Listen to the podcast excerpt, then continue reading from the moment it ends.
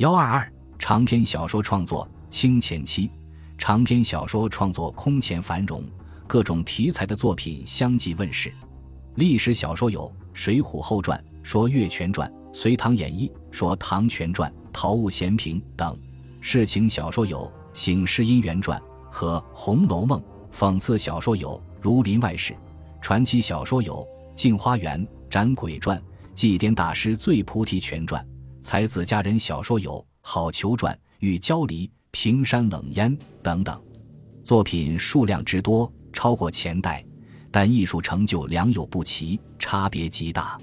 吴敬梓和曹雪芹各自用其毕生的心血创作出《儒林外史》和《红楼梦》两部伟大的作品，代表了清代长篇小说的最高成就。在后面将专门加以论述。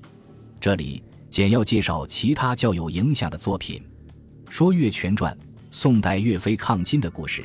南宋以来一直在民间广为流传。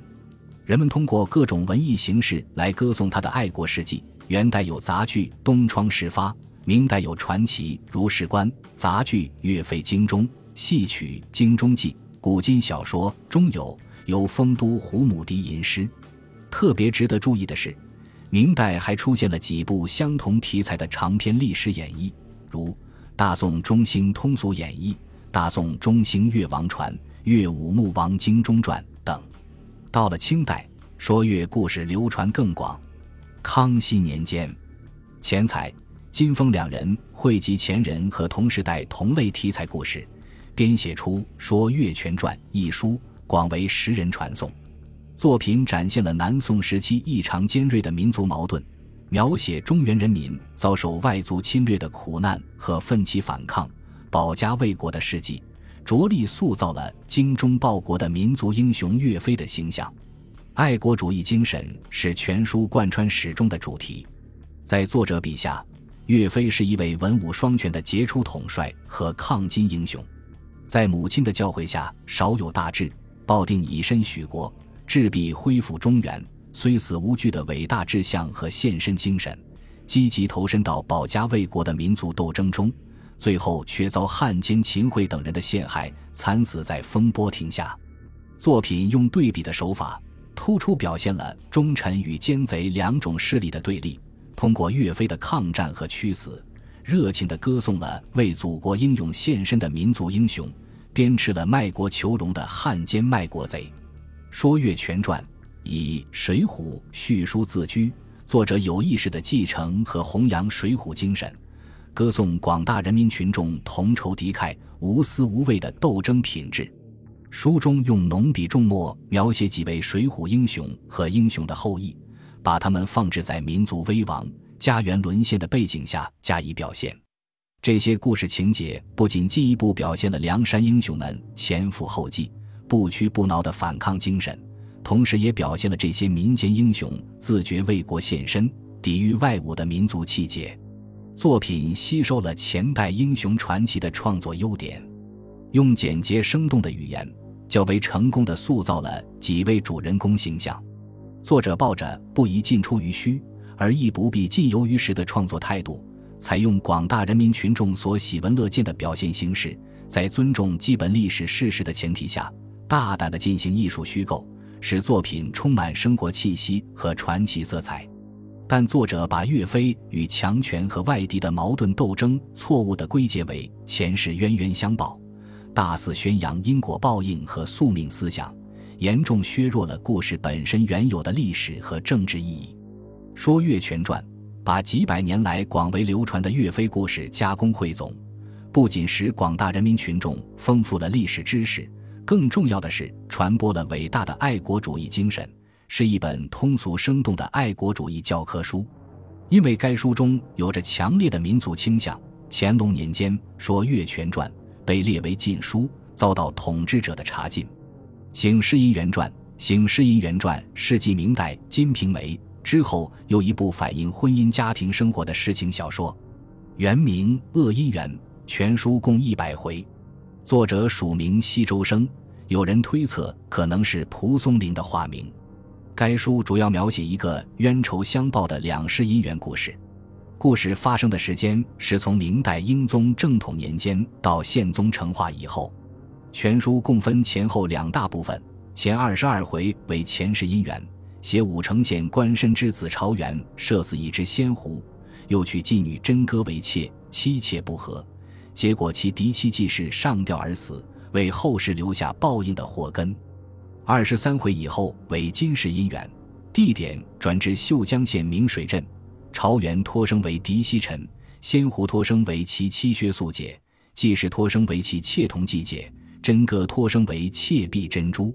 在这个重新组合的家庭中，矛盾百出，吵闹不断。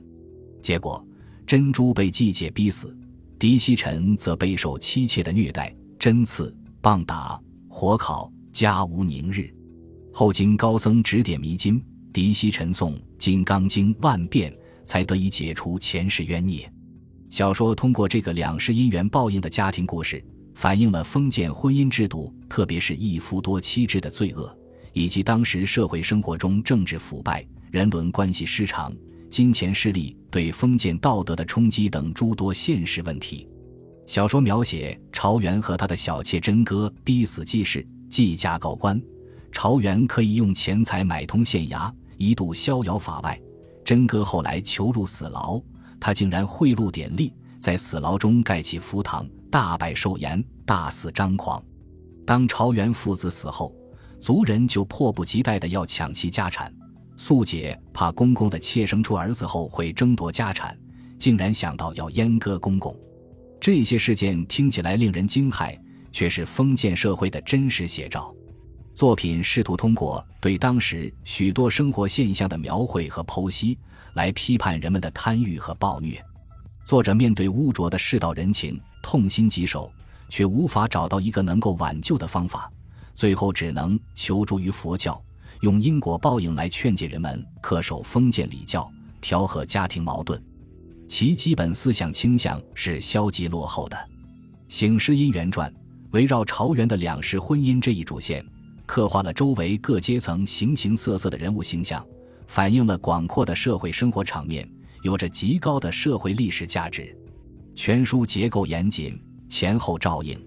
通篇用山东方言写成，洋溢着浓郁的地方色彩，在清代小说中占有一席之地。《镜花缘》《镜花缘》是嘉庆年间出现的一部比较优秀的长篇小说，作者李汝珍，直隶大兴人。一生仕途不达，曾任河南县丞。他学问渊博，精研音韵，兼通杂学，著有《李氏音鉴》一书。《镜花缘》是他晚年的作品，原来准备写二百回，结果只完成了一百回。小说以一个传说故事开头：唐朝武则天年间，女皇武则天下令让百花寒天开放，众花神不敢无止，开花后遭天界谴责。这为一百个女子下凡人间，花神领袖百花仙托生为唐敖之女小山。唐敖科举落地，随七弟林之阳出海远游，经舵工多九宫导游，历观海外诸国一人奇事，最后入小蓬莱求仙不返。小山思父心切，出海寻父，在小蓬莱气红亭内寻得一部天书，回国侍奉女士，录取白女。实际是上天安排被贬仙女在人间相会，众仙女考中之后聚会京城，欢集而散。小山重入蓬莱仙山。小说中最引人的地方是作者描绘了许多海外诸国的奇异景象。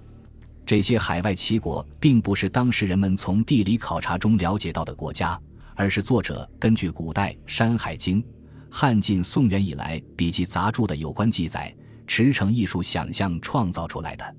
作品，着力描述和渲染这些海外国家的见闻，一方面寄托着作者的社会理想，一方面用以讥讽当时的某些社会现实，如好让不争的君子国、民风淳朴的大人国，都体现了作者的社会理想；而欺诈成风的两面国、刻薄成性的无常国、好吃懒做的结凶国等。又是当时现实生活中丑陋世俗和浅薄风气的再现。作者抱着儒家的理智思想，对当时的各种社会问题发表自己的见解和主张，但在许多地方只限于罗列和暴露，缺乏对问题的严肃剖析和探究，提出的不少见解也显得迂阔无当，这都影响到作品思想内容的深化。由于作者富有才学，对以往古书中记载的海外奇闻非常了解，并有意识把这类故事组织在一起，汇集为一书，让当时从未跨出国门的中国人大开眼界。从这个意义上讲，《镜花缘》和英国的《格列佛游记》相仿佛。清代考据学盛行，加上作者又于学无所不窥，不免把小说当成了炫耀学问的工具。书中充满了学究气，严重影响到小说的艺术性，这不能不说是创作上的一大失误。